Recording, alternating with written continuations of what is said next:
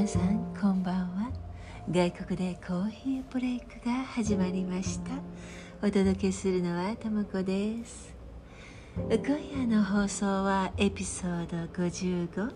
ちょうど放送1周年になります。去年の5月12日エピソードの1をドキドキしながら配信しました。それから1年経って今私の放送の森はみんなの放送の森になりました。小さいけれどもう私のでなく私たちの外国でコーヒーブレイクになったんです。私たちみんなで作ったこの外国でコーヒーブレイク。とっても居心地がよくって私大好きです。皆さんいつもくつろぎに来てくださって本当にありがとうございます。心から感謝しています。この日を迎えられたことは1年前ポッドキャストどころか SNS のことでさえあまり知らなかった私にとって夢のような出来事なんですよ。だってね 私のが私とあなたのになって今は私たちのって言えるじゃないですか。最初私一人で考えていた私の好きな方法で自分が居心地の良い空間を作ってそれがみんなと一緒に楽しめる世界になったらどんなに楽しいかなって思っていたことが叶ったということはそれが小さな空間であっても私にとってはほらやったよ。私はここに元気でいるよって言ってあげたかった人への約束が果たせたという喜びもあります。その人は今ちょっと遠いところにいますが私が言いさえすればよかったなって自分のことのように喜んでくれると思います。でもねちょっとだけ大げさに言えば私ね今外に出て空に向かって「やったよやったよ私はここにいるよ私たちの」って言える空間になったよって大声で叫びたい気分です。そのくらい小さな私にとって嬉しい嬉しい出来事でこのことを今ここで聞いてくださっている皆さんにどれほど言いたかったか？1年間ずっと一緒にいてくださって本当にありがとう。どうぞこれからもお時間のある時にのんびりと作業のお供やくつろぎの時間を楽しみにいらしてください。この空間が皆さんにとっても居心地の良いものになるよう日々の暮らしが豊かになるよう DM など使ってどんどんお話しに来てくださいね。それでは1周年を迎えて至福に満たされた私から皆さんへ幸せとともにお届けする外国でコーヒーブレイク。始まり始まり。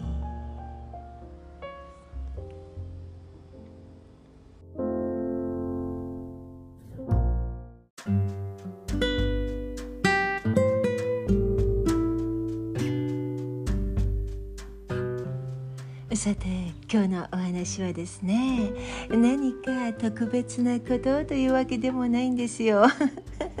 1周年にふさわしいお話じゃないのかいって突っ込まれそうですがそうじゃないんですよ。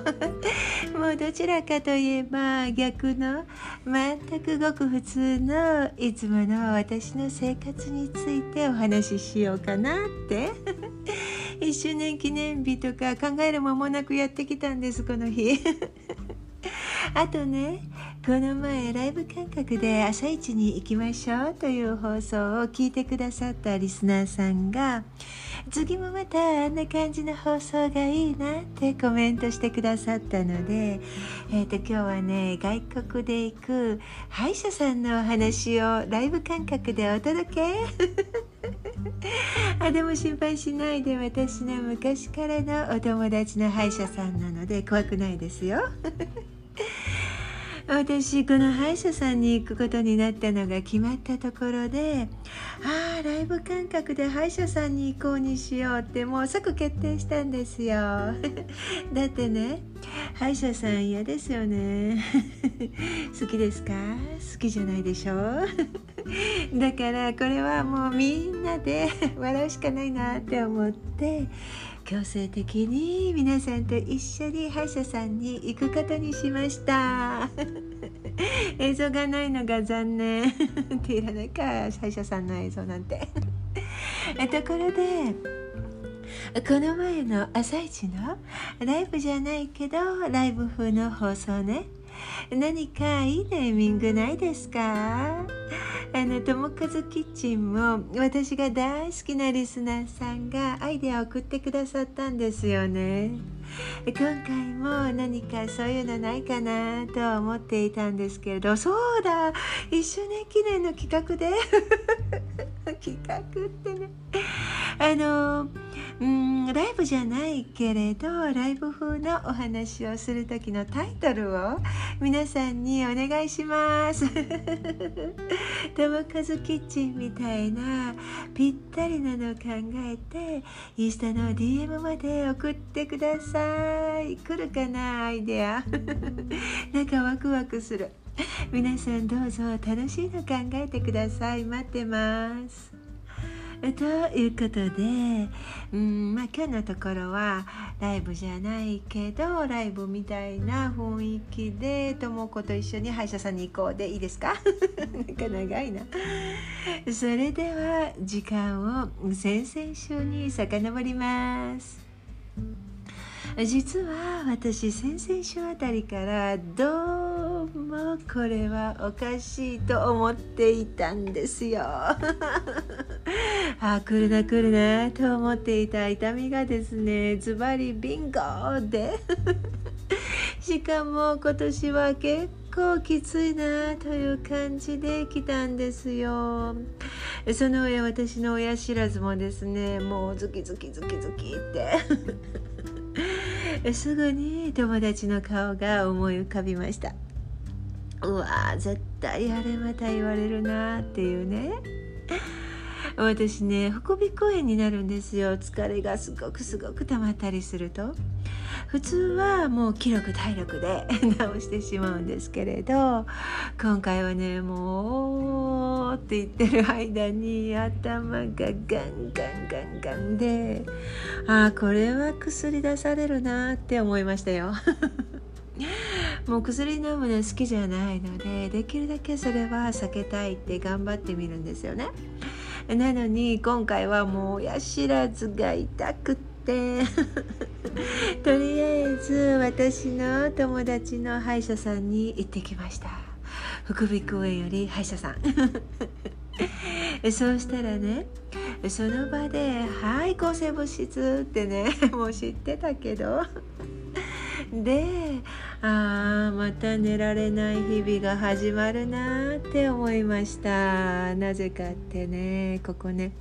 あの日本みたいに1日3回食後にというお薬の飲み方じゃないんですよ。前も話しましたよね。なんか知らない方のためにもう一度話しちゃおうかな。ここってあの普通の薬もそうなんですけれど抗生物質はさらに厳しくって8時間ごととかうん10時間ごととかねそういう感じで出されるんですね。で今はもう慣れちゃったしなんでそんな風に飲むのかもわかるんですけれど逆に なんで日本の抗生物質ってあんなに時時間の感覚が変わっていいんだろうって思いますよ胃が痛まないように薬の前は何か少しお腹に入れたりそれが無理だったらミルクで飲むっていうのは同じですねで8時間ごとだったりすると前後まあ15分くらいまあならギリギリけれど気をつけてって言われますね。それで変な時間に飲みたくないので、えー、っと朝の5時昼の1時、うん、夜の9時とか朝の6時昼の2時夜10時みたいなね感じに設定して飲み始めます。もうねアラーム鳴らして飲むんですよ。笑あの笑っちゃうじゃない。忘れちゃうから。でどうしてもそういう時間まで待てなくって変な時間に飲み始めてしまうともう地獄ですね。夜中のうんと2時。朝10時。夕方6時みたいなもう食事の時間に合ってない上に眠いのに夜中に起きてクッキーみたいなの食べて薬飲んだらまた寝てすぐ起きてみたいなことになってすっごく疲れます。ということを頭に入れてでは歯医者さんに戻りましょう。私の歯医者さんお友達なんですよここに来てすぐに知り合ってとっても仲良しになったんです歯医者さんがお友達ってよくないですか？彼女面白いし治療の前も後もうちゃんと何が起こったか説明してくれるのでとっても助かります。なるほど。って納得してなんだか得した気分？お医者さんだし何か別のことまでついでに聞いたりしてね。まあそういうわけですぐに連絡して彼女の診療所に行くことになりました。それじゃあ皆さん準備はいいですか？車着いたし一緒に行きますよね。一緒に行って。服装はもうラフで OK ですよ。私はデニムに T シャツ暑いし。身分証明書を忘れずに持っていかないと建物に入れないのでそれも忘れないようにね。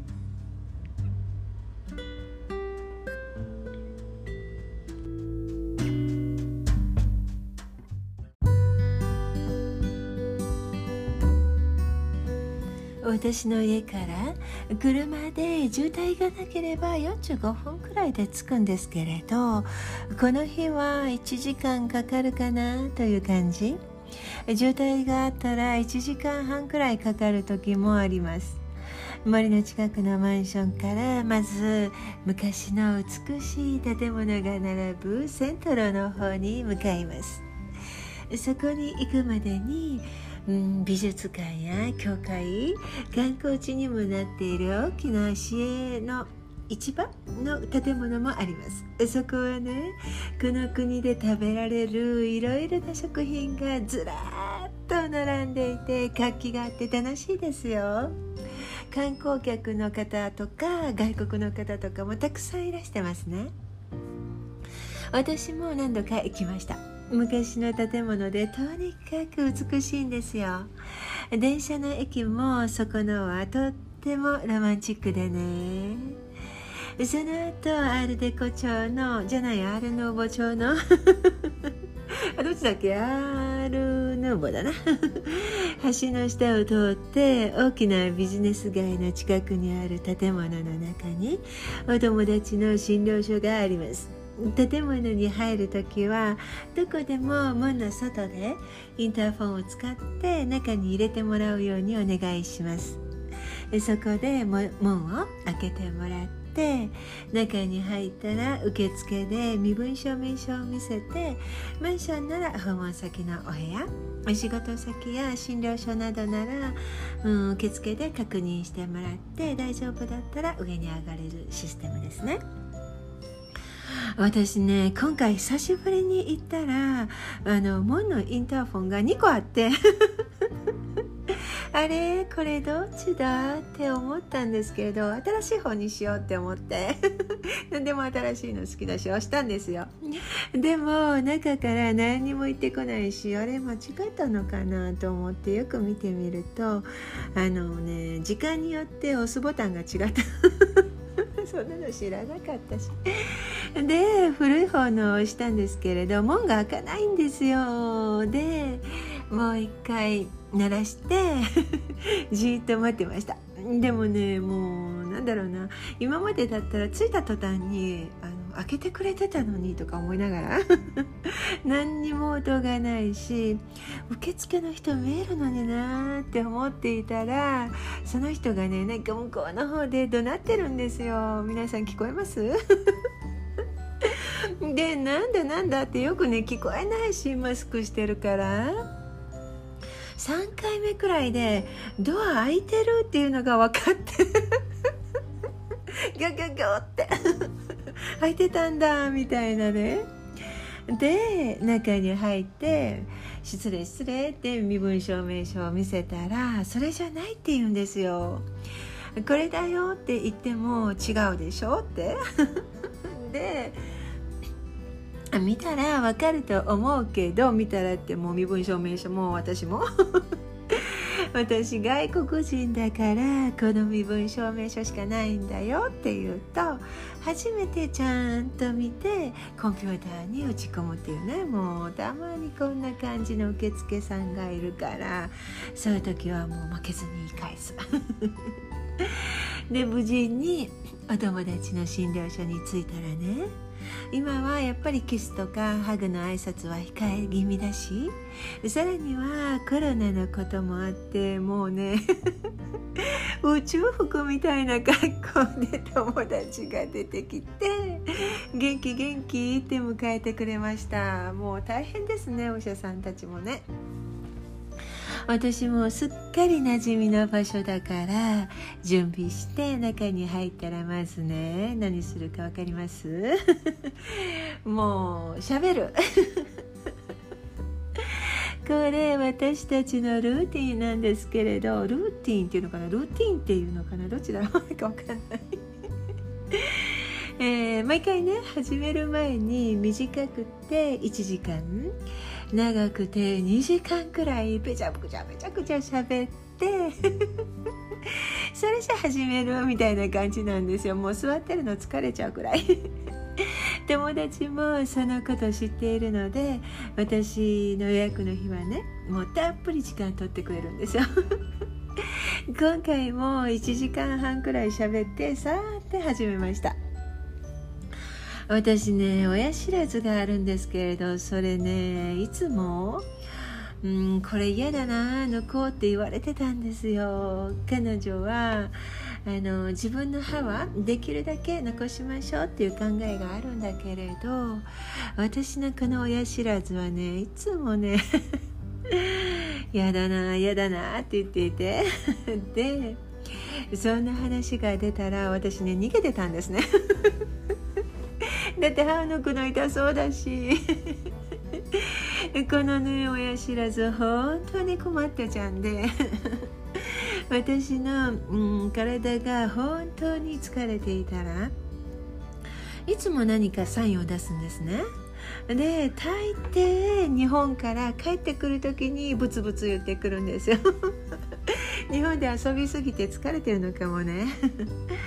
一度なんかうん帰る。その前日の空港ホテルでもうどんどんどんどんガンガンガンガン痛くなってきて。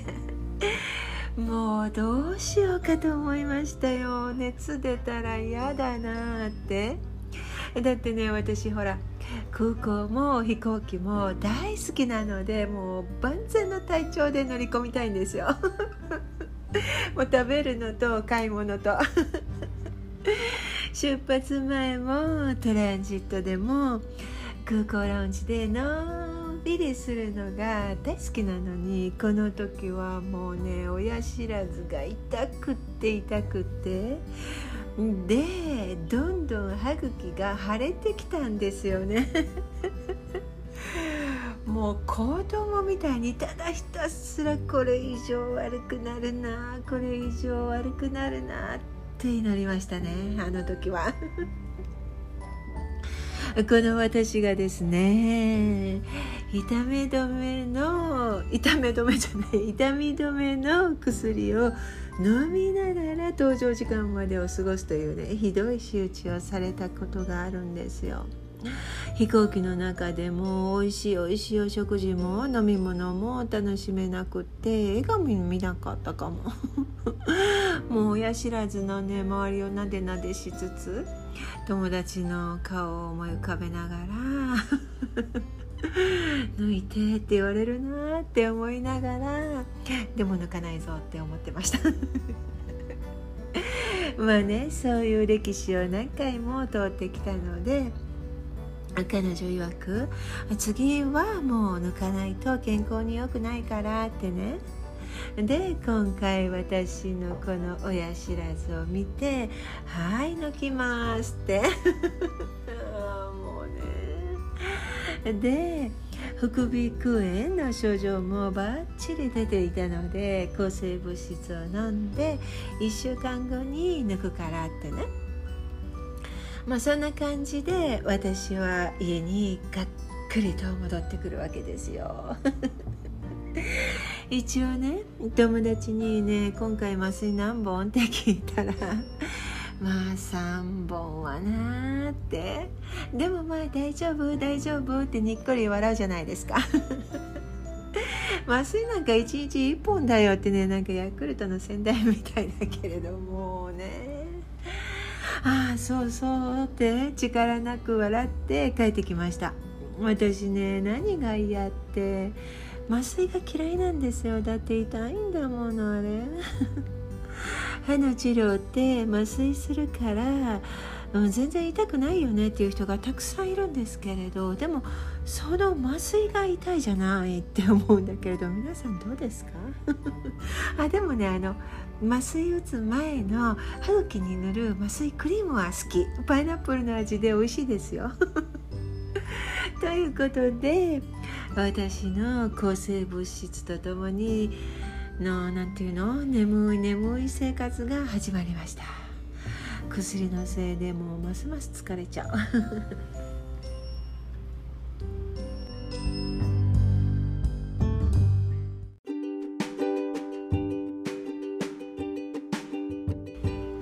て皆さんまずですね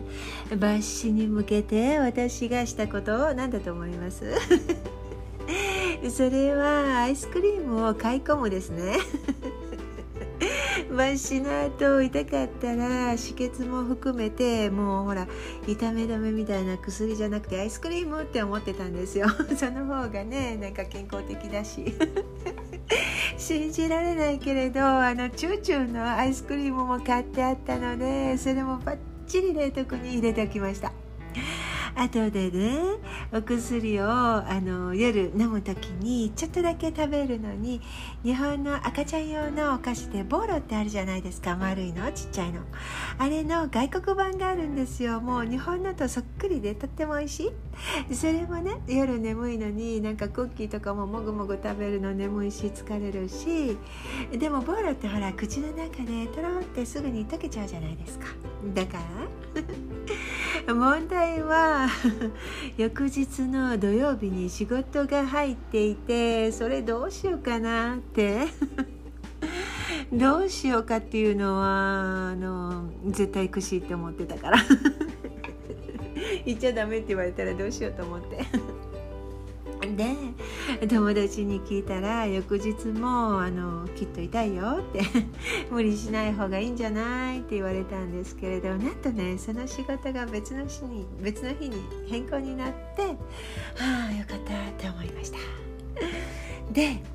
チョコレートもスープもあるしよしこれで万全だって金曜日に行くことになりましたそういえば私昔日本で歯医者さんを 思い出した。仕事の日の午前中に予約入れて同じ部署の先輩になんでまた会って笑われたことがあったんだ。麻酔が効いていてあの午後仕事に戻った時電話に出られなかった。確かね半日休暇とかなんかそんな名前だった気がするんですけれどそれを取って歯医者さんに行ったんですよ。で普通はあの 午後の予約でしょって笑われたんだけれどでもね麻酔を午後まで待ちながら仕事するの嫌ですよね。さあじゃあ皆さんもう一度歯医者さんに戻りましょう。なんとねなんとなんとなんとこの日は天気が変わってとっても寒くってまあ縫った後止血が早いかななんて思ったんですけれど。寒いとあの縫った後が痛いだろうなとも思いましたね。で今日はもう絶対喋ってないでさっさと終わらせちゃうって思っていたのにもうね話が始まっておかしくっておかしくってもう止まらなくて。やっぱり1時間半くらい話していたような気がします。まあリラックスしたからいいか。で始めましょうってなった時私いつものように友達に言ったんですよ。もう今回も新記録出すから絶対麻酔の途中でまだ終わってなくてももうすぐ終わるよって言ってねって もう彼女ね言ってるのにね。もうすぐ終わるって言ってくれないんですよ。で新記録って何かなって思うでしょ？あの麻酔を注射する時間をね 短くするのを毎回毎回記録を出すつもりで頑張ってるんですよ。麻酔のねあの注射する時痛いかなって思って緊張するじゃないですか。そうすると歯茎が硬くなって液が入りにくいらしいんですね。で友達がマッサージしたりこう針を打つ場所を変えてみたりして入りやすいところを探すんですけれど遅くなるじゃないですか。私できるだけリラックスして早く終わるように毎回あの新記録出そうと頑張ってるっていうわけ。今回は結局3本だったかな？うん。抜歯もうまくいって糸もねあの黒い後であの抜歯ってあの糸を抜く方ですね。その抜歯しなくちゃいけないのじゃなくって透明ので溶けちゃう糸だったんですよ。そのためにまた歯医者さんに戻らなくていいんだ。やったよかった。親知らずを抜く時のお話はもう苦手な人もいるだろうから今回はしませんが後でね使った器具や抜いた跡とかも見ながら2人で「おおすごいなすごいな」って もう盛り上がっちゃった。今回もね子供電話相談室 みたいに私のなんか子供みたいな疑問に全部答えてくれてとっても楽しかった。でもね縫った時の糸のパッケージを見せてくれたんですけれどあれ溶けるやつって書いてないねって言ったんだな 彼女が。それが気になる。もう毎日毎日溶けてるか溶けてるか口を開けてみています。でその日も無事に終わって1週間は重いもの持ったり激しい運動しないでね熱いものは取らないようになんてお話ししてもらって家に帰りました。すぐダメじゃないね。私ねあのひどい風邪ひいた時なども同じなんですけれどもう終わってしまったらうんめっきり元気元気で回復するのが早いと自分で思っちゃってて。きっと早いと思うんですよ。血がね止まるのも早いよって言われててなんか褒められた気分で。なので親知らずだって抜いた後のなんかこう穴ポコ大きくても縫ってももう気分が悪くなるとかそういうことめったにないんですよね。単純だし。でもう帰りの車の中でドライバーさんともうガチャガチャガチャガチャいっぱい話して笑って家に帰ったら週末はアイスクリーム祭りだなってもうちょっとワクワクしながら戻りました。そして始まる私のアイスクリーム三昧の日々ですよ。もう朝も昼も夜もおやつの時間も。アイスクリームとチューチューとうん食べ物がねあの歯を抜いた後の穴ポコに入らないように固形物をね 避けるためっていうのを言い訳にあのチョコレートイースターのチョコレートいっぱいあったし なんかねもうたっぷり準備していたのでそういうの全部食べてスープも大好きだから熱いのじゃなくってあの冷めたのを飲でヨーグルトも楽しんでっていう生活でもう幸せだったはずがね。その週から始まった曇りと雨のなんかもう本当に寒い寒い日のせいで食べるたびに体が冷えて もうお腹が痛くなっちゃって。夏休みの子供みたいなことになりました。しかもねこうやっぱりちょっとちょっとちょっと横になったんですけれど抜いてない方ばっかり下にして寝るからもう首疲れちゃった。ついでに言うとチョコの食べ過ぎでちょっと気持ち悪いかも。それでもまあ副鼻腔炎も親知らずも、うん、抜くの？無事に終わって今は来週から楽しい活動で私の歯医者さん生活は笑い話で終了するのでした。親知らずを母の日の前に抜くっていうのもなんだかね。でもこれでうん次回からの旅行は怯えなくって済むんだなって思うともう本当に嬉しいです。皆さんも親知らずありますか？それ抜くの怖いなって思っていたら私のこのお話を思い出して元気つけてください。あちなみに私の友達が大張り切りで教えてくれたね。抜く前の。うんドラマのキャプテンなんとかさんとかいうのがとってもかっこいいらしくって。私ドラマもその系統のドラマももうそんなの全然見ないんですけれどかっこいいから絶対見て絶対見てっていうことで今度ねドラマ見なくちゃいけない。麻酔を打っている間あの友達が「キャプテンなんとかの顔を想像しててよ」ってそうしたら「麻酔なんかすぐ終わるから」って言ったんですけど 私知らないし 皆さんはドラマ好きですか？かっこいい人いたらまた教えてくださいね。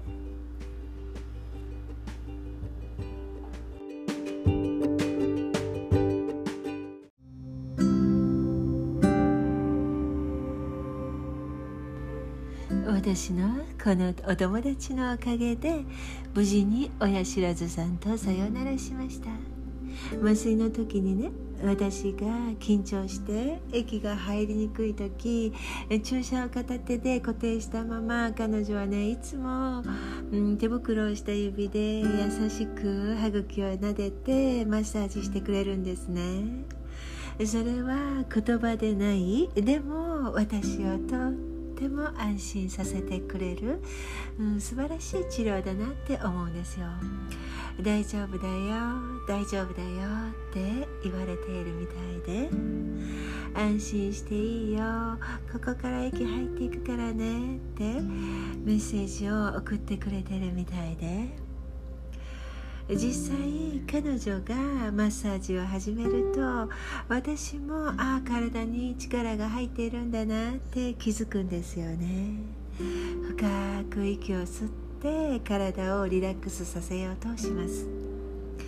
すると不思議なものでねスーッと液が入り始めるんですよ。手で触れて治療する。手当てするということは大切ですけれどそこにメッセージを込められる人は愛情にも満ちているんだと思います。私の仕事はお医者さんではないけれど人と関わることを続ける限り震える心を安心させてあげられる人間になりたいなって思います。今夜も最後までお付き合いいただき本当にありがとうございました皆様の週末がこの放送を聞くことで痛みや苦しみがあればそれが収まり穏やかで幸せにあふれた時間で満たされますようにおやすみなさい。